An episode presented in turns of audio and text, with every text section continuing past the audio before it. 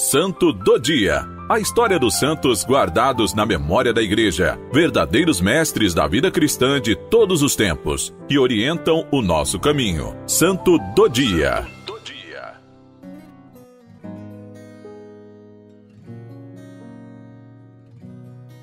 17 de novembro, celebramos a santidade de Santa Isabel da Hungria. Vida breve, mas intensa.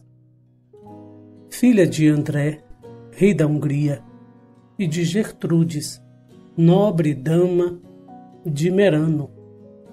Queimou etapas, atingindo a santidade em 24 anos no decurso dos quais experimentou alegrias e dores, com o ânimo de quem está sempre agradecida a Deus. Noiva aos quatro anos, esposa aos quatorze, mãe aos quinze e viúva aos vinte anos.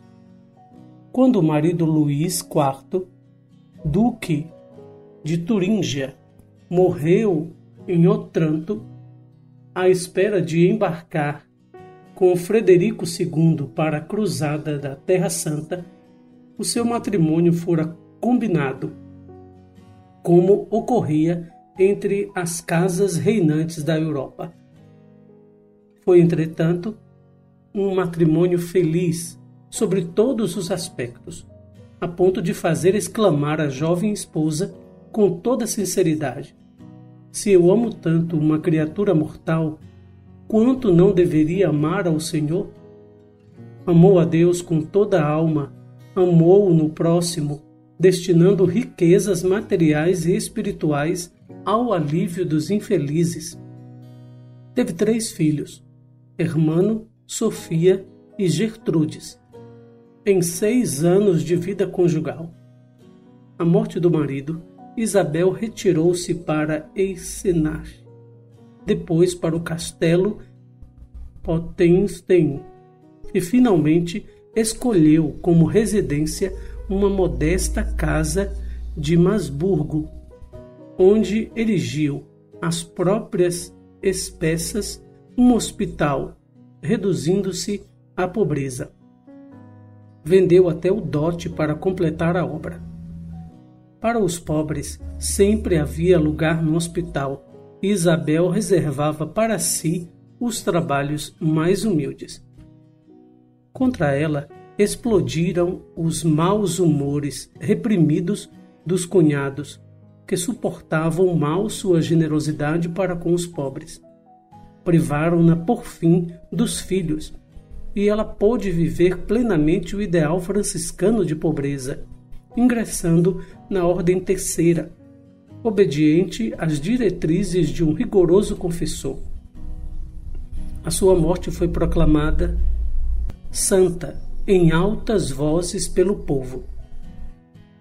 Isso a tal ponto que o Papa Gregório IX, em 1235, quatro anos depois da morte dela, inscreveu-a oficialmente no livro de ouro dos santos.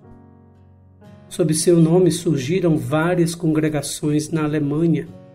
As mulheres que se dedicam ao cuidado dos doentes são chamadas simplesmente, mas não dão facilmente. Elizabeth Nerinen.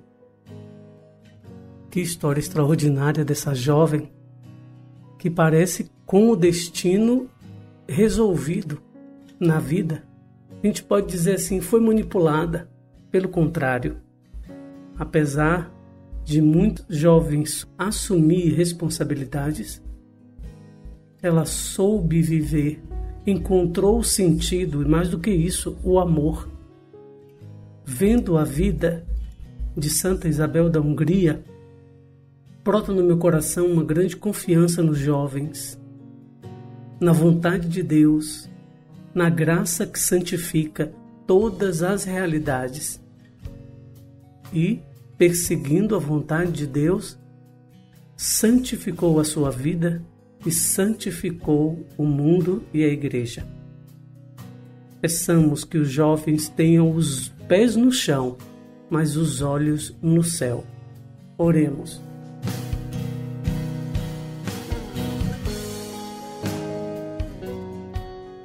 Ó Deus que destes a Santa Isabel da Hungria reconhecer e venerar Cristo nos pobres, concedei-nos por sua intercessão servir os pobres e aflitos com incansável caridade.